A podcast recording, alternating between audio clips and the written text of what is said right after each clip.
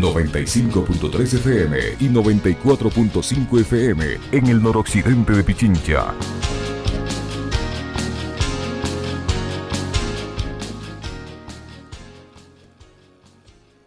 8 de la mañana con 9 minutos, 8 con 9 minutos. Saludamos ya a nuestro siguiente invitado. Como lo anunciamos, se trata del ministro de Inclusión Económica y Social, Esteban Bernal, que ya está con nosotros vía telemática. ¿Cómo está, ministro?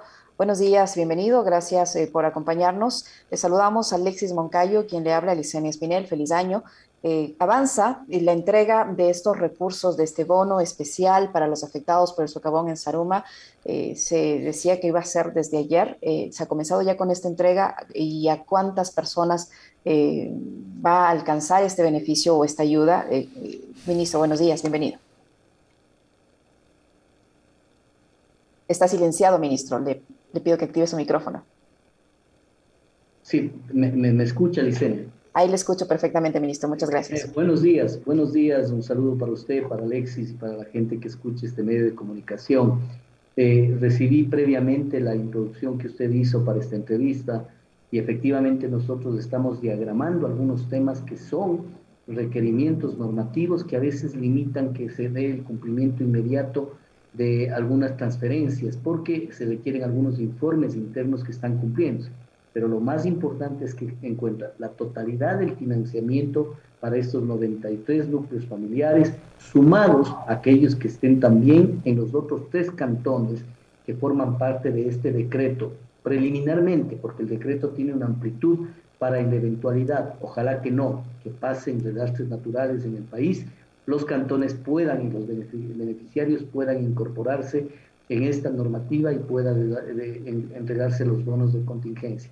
Por lo tanto, se entregará también en la provincia de Chimborazo al Cantón Guano, en la provincia de Bolívar al Cantón Chimbo y en mi provincia de La Suay al Cantón Nabón, que sufre lamentablemente una situación igual o yo diría peor que la de Saruma con los socavones internos que ya ha dañado la infraestructura de no menos de 230 edificaciones, tanto públicas como privadas. Por lo tanto, el tema del bono de contingencia tiene una apertura para todo el país. Y en este contexto, justo ayer en las horas de la noche estuve en Carondelet diseñando algunos temas relacionados con la finiquitación de la entrega a todos estos núcleos familiares que ya están identificados, eso sí, identificados, determinados, que son 93 en el cantón de Saruma y aproximadamente 286 personas beneficiarias, porque una cosa es el núcleo más los que son beneficiarios de esto que será una entrega única por contingencia, como lo determina la norma. ¿Cómo está, ministro? Qué gusto saludarle a los tiempos, también desearle que tenga un gran 2022.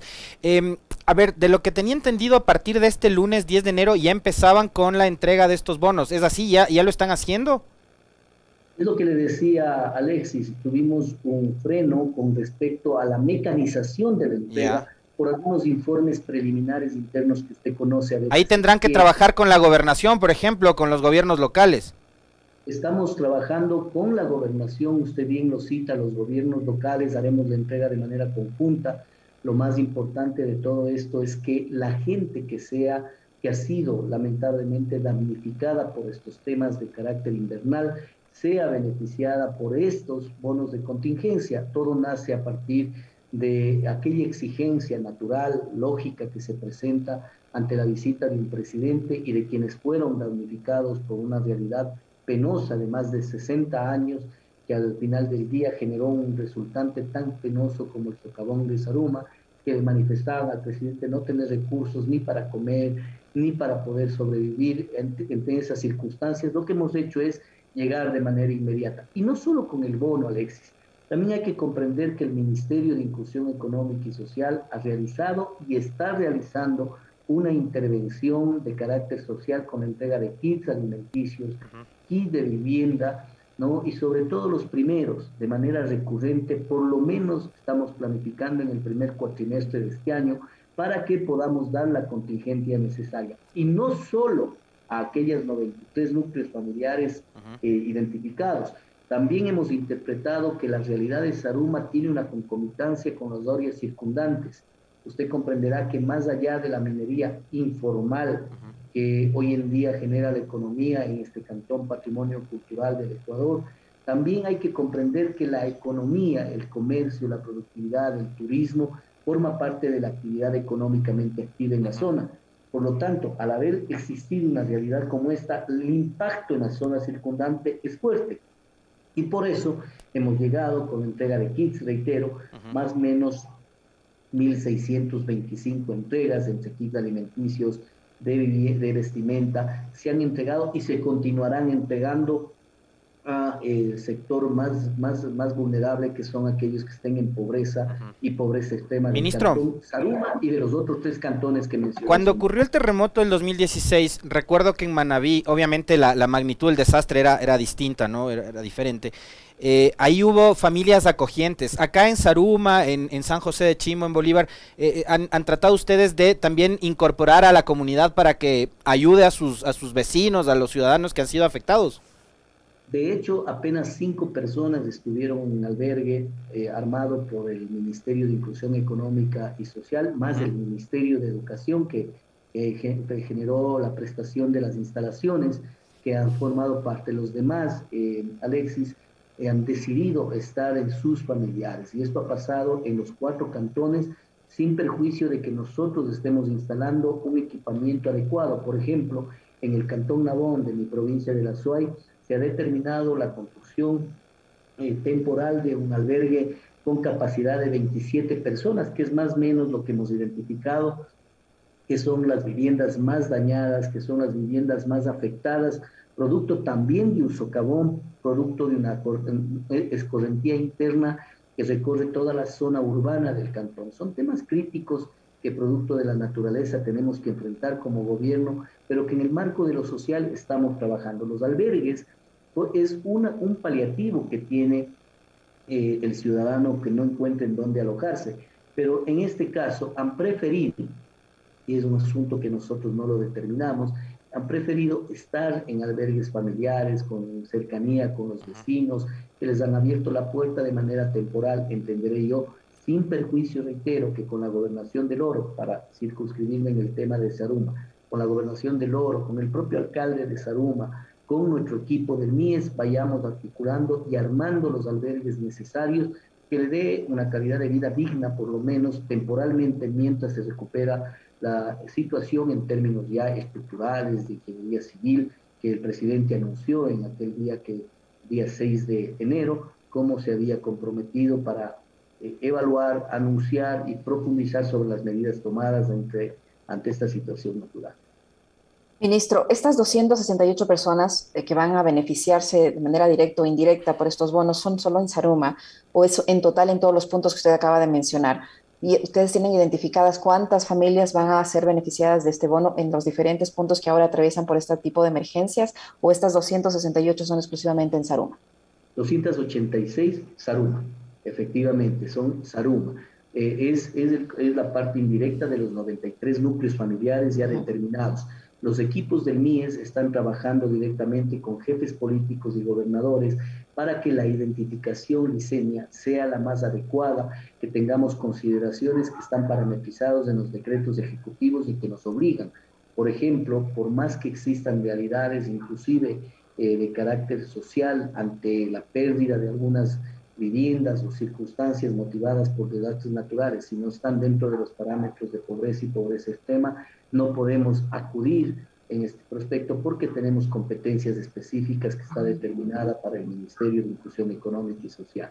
Lo más importante es que creo que más allá de este tema coyuntural, inmediato, emergente, urgente, si cabe el término, que es el bono de contingencia comprometido por el presidente de la República, Guillermo Lazo, también viene de la mano toda esa área circundante que le mencionaba. La afección en los sectores vulnerables de, de Saruma es evidente y esa afección tiene que ser complementaria con acciones del MINS. Hoy en la mañana, un colega periodista suya, eh, me hacía una pregunta, me decía, ¿qué más va a hacer usted como MIES para complementar una realidad que no concluirá en el primer cuatrimestre luego de la asistencia social? Y efectivamente ahí me permito evaluar de manera estructural el problema. Ustedes entenderán que en el caso Saruma, por ejemplo, requerimos comprender que hay que transmitir, o yo diría trasladar del sector informal minero hacia el sector formal laboral a aquellos ciudadanos y ciudadanas que en este momento no cuentan con un empleo adecuado. Por ello, nunca podemos desprender la política económica de la política social. Cuanto más aportemos a que exista generación de empleo y oportunidades en el país, mayor contribución en términos sociales haremos para aquellos que se encuentran en, situación de vulnerabilidad. Por eso es que para nosotros como ministerio, uno de los más grandes proyectos, Vicenia, Alexis, es entrar en un proceso de capacitación, que lo estamos haciendo con la Subsecretaría del Conocimiento y la joven profesional que me acompaña ahí, Ariana Burgos, para que se lleve adelante procesos que se permita generar capacitación en el marco de la empleabilidad para lo que se nos viene. Si hemos logrado construir, eh, digamos, generar 288 mil fuentes de empleo adecuadas en seis meses de gobierno, seguro cumpliremos los dos millones de empleos que se comprometió el presidente Lazo en campaña. Al tener esa posibilidad, yo creo que hay corresponsabilidad del Estado, nuestro, por ejemplo, para que la gente que esté en vulnerabilidad tenga la capacitación adecuada, identifique el nicho de empleo que puede existir y hacia allá nosotros contribuyamos en el marco de tener una base social para que estén ávidos de la empleabilidad como tal. Ese es un tema estructural, al final de Ministro, ¿esta entrega va a ser por una sola vez o se va a hacer mensualmente hasta completar este cuatrimestre que usted menciona en el caso de Salud? El tema de contingencia es una sola entrega porque está motivado el bono, como su nombre lo dice, de contingencia, de emergencia, de urgencia. Lo que me refería de la concurrencia en el tema de apoyo social es lo referente a la entrega de kits alimenticios, de kits de vestimenta, ¿no? de apoyo con albergues. Esto va a mantenerse, al menos lo tenemos planificado en el primer cuatrimestre de este año, de tal forma que no se abandone a la gente que lamentablemente sufrió eh, o está dentro del marco de damnificados directa e indirectamente en la ciudad de, de Saruma y en las otras tres ciudades de que hemos hablado. Ministro, eh, hay otro tema que ha cobrado mucha relevancia a nivel de, país a partir de una declaración del presidente de la República y es, digamos, algo que nos debería preocupar a todos los ecuatorianos, ¿no? Eh, la desnutrición infantil, más allá de la polémica de si se vende o no el Banco del Pacífico y de tales, su ministerio, que es el de Inclusión Económica y Social, ¿qué está haciendo para tratar de solucionar un problema que tiene a uno de cada cuatro niños y niñas menores de cinco años sufriendo desnutrición crónica en este país? Eh, la situación, según los datos del UNICEF, es mucho más grave en la población indígena. Uno de cada dos niños la padece y cuatro de cada diez presentan anemia. Em, ¿Qué están haciendo para, para trabajar este, este tema en particular, ministro? Bueno, yo creo que ahí hay un tema de integralidad con respecto a uno de los problemas más graves que hemos encontrado en el gobierno nacional. Para mí hay que resaltar la preocupación del presidente Guillermo Lazo en cuanto a priorizar la política social y dentro de esa política social algo que realmente es llama, llama demasiado la atención. Son cifras, Alexis, como usted bien lo ha citado, escandalosas que no han sido abordadas por los gobiernos anteriores con respecto al tema de desnutrición crónica infantil. El porcentaje promedio en, en el Ecuador es 27.2 el segundo más alto de la región solo por debajo de Guatemala, por encima de Venezuela que tiene el 19%, por encima de Haití, por encima de la media de América Latina que bordea el 17%. Imaginémonos en 10 años, en 10 años, que el Ecuador tenga un tercio de su población que haya sufrido desnutrición crónica infantil. La gravedad de los hechos, las consecuencias que este problema tiene por lo tanto, hemos abordado con mucha responsabilidad. Se ha creado la Secretaría Técnica para la Disminución de la DCI, que la encabeza Erwin Ronquillo y Luis Enrique Coloma. En este caso, el Ministerio de Inclusión, así como el Ministerio de Educación, de Salud, interactúan dentro de este proceso. Porque todo tiene un tema de corriente circular que debería terminar siendo virtuosa, pero que en un momento dado se vuelve defectuosa. Y le voy a explicar por qué. Porque nosotros contribuimos con los NH, creciendo con nuestros hijos, para darle monitoreo, acompañamiento familiar, dar toda la educación y comunicación para que las madres gestantes lleven un proceso adecuado nutricional para con sus hijos. También el Ministerio de Salud actúa inmediatamente para poder realizar los chequeos prenatales y natales. ¿no? También actúa el Ministerio de Educación con apoyo y acompañamiento pero podemos dar todo este proceso, inclusive entregar el bono de los mil días, que va a tener unas consideraciones especiales y que ojalá haya el tiempo para poder tratarlo en esta entrevista. Pero pensemos por un minuto que nosotros como Estado ecuatoriano cerramos el círculo, pero por ahí no hay agua potable o no hay alcantarillado, no ha servido de nada. Ahí se convierte en círculo defectuoso. Por eso es que el presidente, sensible ante este hecho, también ha dicho, destinemos mil millones de dólares hacia el Banco del Estado para que éste a su vez flexibilice los créditos a los gobiernos autónomos descentralizados, cumplan ese propósito y cerremos la brecha y la dificultad para que la nutrición sea adecuada en esos sectores y disminuyamos notoriamente a futuro esos seis puntos porcentuales que es el objetivo del gobierno del encuentro. Como ve, Alexis, la, la, preocupación es integral y a ello se suma, le reitero, el bono de los mil días, que no es otra cosa más sino dar cobertura a los 270 días de gestación de la madre y 730 días de vida del niño. Según la evidencia y los... Y, tienen hecho el censo ahí, para e, o sea, ese, ese programa me parece interesantísimo. ¿Tienen ya hecho el censo?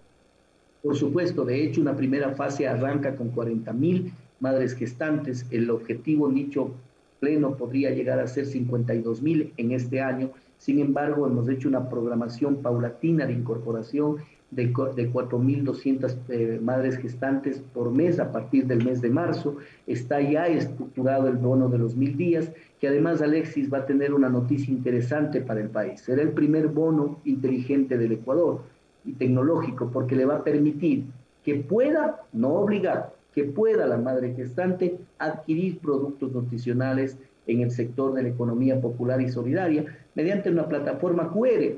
Un periodista también hace un momento, colega suyo, me decía, pero ministro, vamos a meter un tema de tecnología que a veces no todos tenemos esa realidad. No, lo que va a significar esto es un entrega de una tarjeta que tiene un código que la madre gestante en el momento que no tenga el recurso en sus manos, porque vamos a hacer con dos pagos, ¿no? llegue a la tienda en donde sí estará una aplicación en el celular, en el móvil del dueño de la tienda, una aplicación muy sencilla. Algo como el dinero electrónico, más o menos.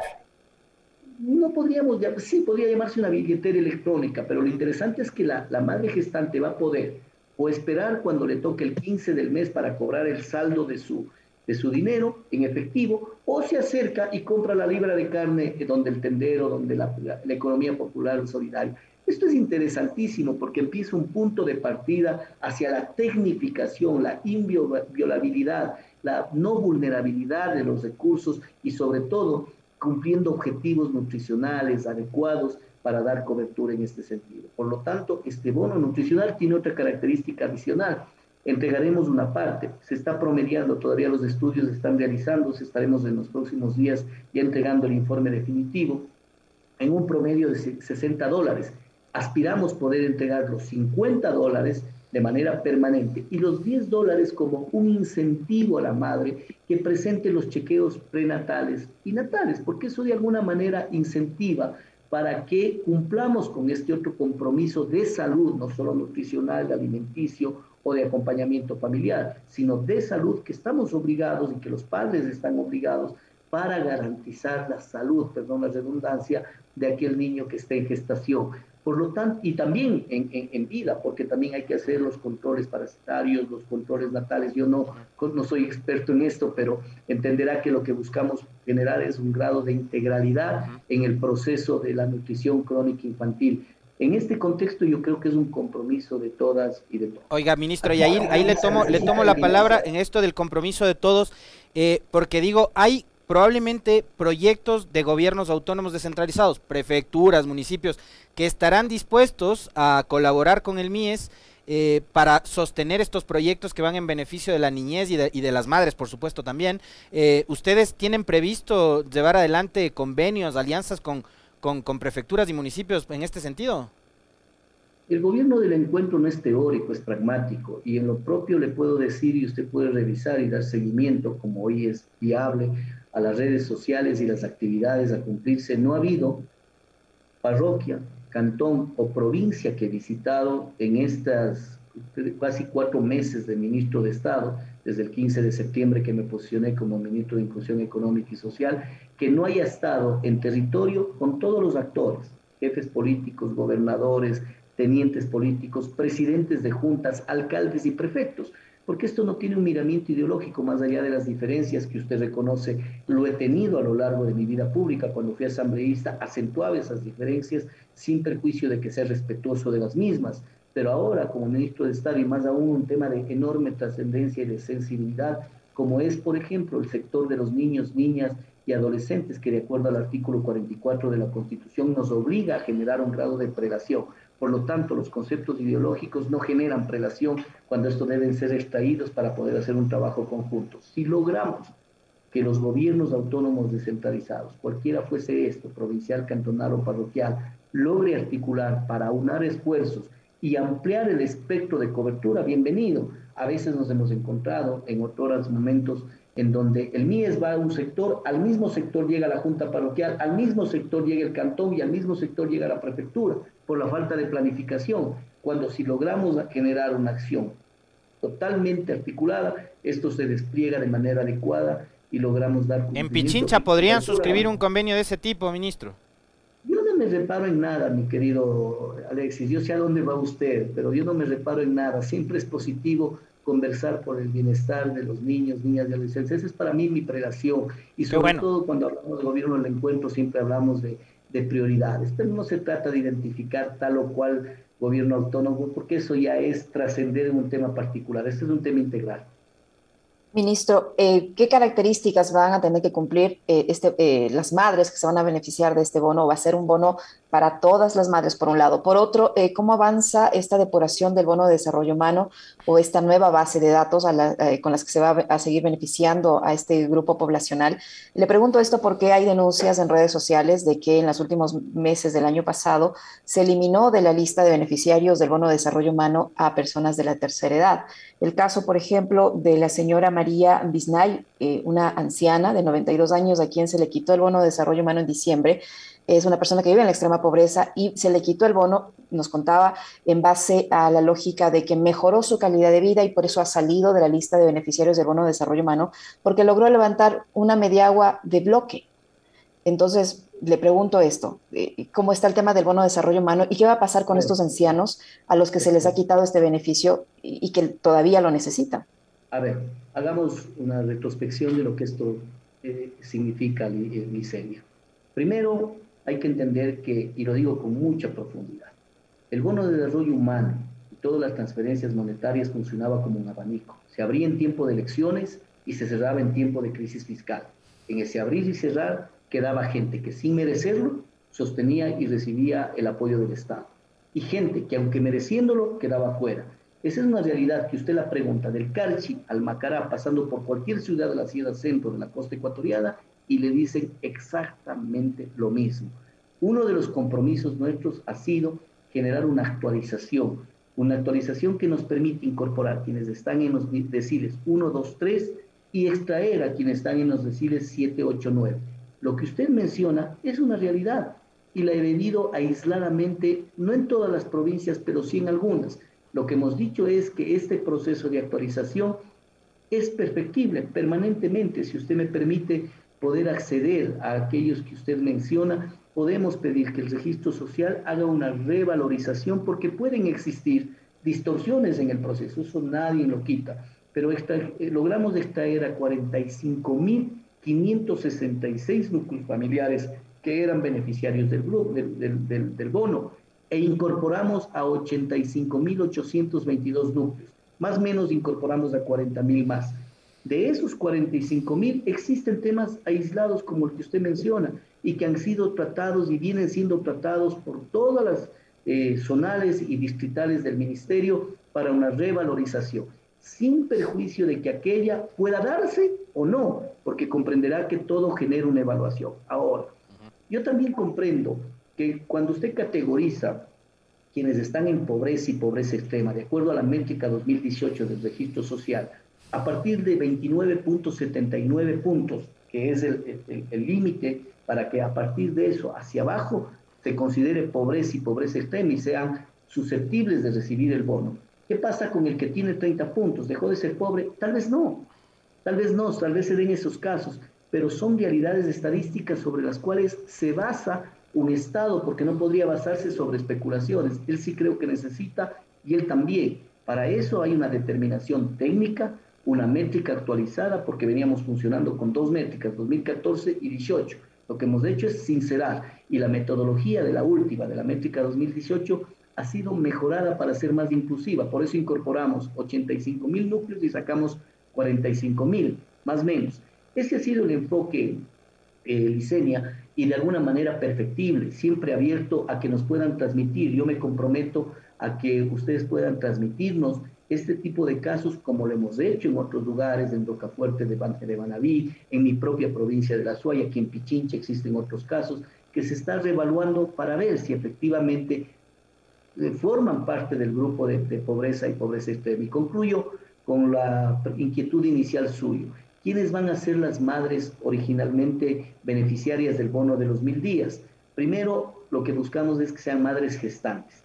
Una de las condicionalidades que hemos puesto al bono es de que no se duplique en la zona. Por lo tanto, si hay una madre que ya es beneficiaria del bono de desarrollo humano y nuevamente se queda embarazada, ya no sería posible de que sea beneficiaria de este bono. Pero si una de sus hijas queda embarazada, pasa a formar un nuevo núcleo familiar, por lo tanto, es susceptible de recibir el bono, además de las madres gestantes, y vamos a tratar de particularizar en madres gestantes rurales. Y si podemos profundizar más la priorización, madres gestantes rurales adolescentes. Ministro, eh, yo para cerrar tengo una pregunta. Eh, usted recordaba su paso por la Asamblea, por eso mismo quiero preguntarle su opinión, que además entiendo no va a ser la opinión del gobierno ni la del presidente de la República, esta es su opinión. Eh, no sé si es que tengan además una postura ya definida y, además reconozco que usted es uno de los, de los ministros con, con un perfil político más alto, ¿no? esta semana la Comisión de Justicia de la Asamblea aprobó ya un informe para, eh, digamos, llevar al Pleno lo que tiene que ver con la interrupción del embarazo.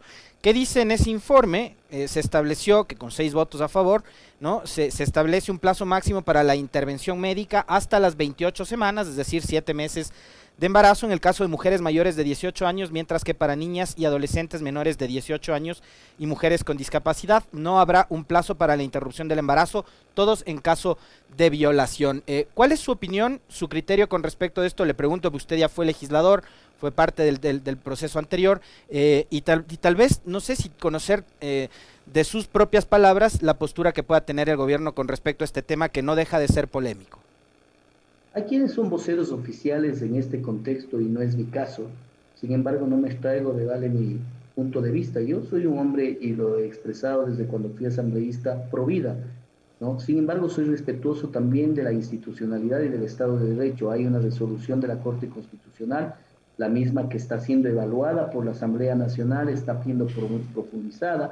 Hoy la ley, a diferencia de que cuando fui legislador, una vez que se dio el segundo debate, es definitivo, se vota, hoy tiene eh, la posibilidad de hacer alcances y valoraciones al segundo debate. Nos hemos reunido con el equipo, con el bloque de, de Creo, con Natalia Arias, por ejemplo, he mantenido constantes reuniones para poder aportar inclusive como una alternativa este proyecto que en algún momento, que si usted desea, podemos profundizar, el llamado el abrazo de la adopción, que lo lleva adelante el MIES para poder reducir Para adoptar adolescentes. Para adoptar a niños, niñas y adolescentes. Qué bien, qué bueno. Esto de aquí de las, adopciones tiene que ver con la definición notoria de la temporalidad. Vamos a tener casos también específicos. Tenemos niños adoptados a los 3, 4 años por procesos burocráticos. Hoy hemos lanzado el plan que llevará a tener un proceso de nueve meses, que es la misma temporalidad que tenemos los padres de gestación natural para aprender efectivamente a ser padres. Si logramos esta temporalidad puede convertirse en una opción para la no interrupción del, del, embarazo.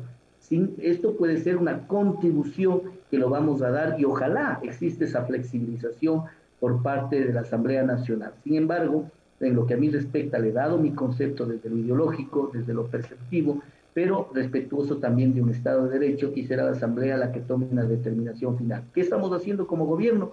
Como Estado hemos trabajado para que se incentive estas posibilidades, para que se incorpore en la ley la probabilidad del aborto también, perdón, de la, de la adopción como parte de una alternativa para la no interrupción del embarazo. ¿Y en qué consistiría este proyecto, ministro, este proyecto para, para la adopción? ¿Para facilitar, para agilitarlo? lo que le digo es que esto puede formar parte del cuerpo legislativo de tal forma de que se comprenda que los esfuerzos institucionales con respecto a la adopción han sido disminuidos notoriamente para que no tengamos procesos engorrosos. Yo le cuento, eh, Licenia, lo que ha pasado aquí en Quito. ¿no? En enero del año pasado se inscribió una pareja para adoptar. Recién en mayo el MIES tomó contacto con esta persona y le llamaron para un curso de padres en junio. Y en junio cuando le dijeron venga al curso de padres, resulta que la temporalidad era de 3 a 5 de la tarde, de lunes a viernes durante un mes, padre y madre. ¿Quién tiene permisos para ir allá de un trabajo y en actividades laborales? Cuando dijeron no, podemos, no podemos allá, ah, entonces venga en septiembre. Para entonces ha pasado nueve meses. Fíjense ustedes, ese tipo de realidad es la que estamos incorporando una nueva normativa interna, puede formar parte de la normativa y legislación nacional que le permita facilidades para, la, para el procesamiento de adopción y esto sea un elemento a considerarse dentro del proceso legislativo que lo definen los asambleístas, pero que puede contribuir para la no interrupción del embarazo, considerando los hechos que planteaba Alexis, que forma parte de una resolución de la Corte Constitucional. Muy bien. Muchísimas gracias, ministro. Qué gusto tenerle en nuestro espacio. Esperamos que no sea que, sea más frecuente más bien. Muchísimas gracias. Muy amable. Cuando me han invitado, cuando me han invitado, ahí he estado, siempre. Gracias, ministro. todos los medios de comunicación del país. Un abrazo. Gracias.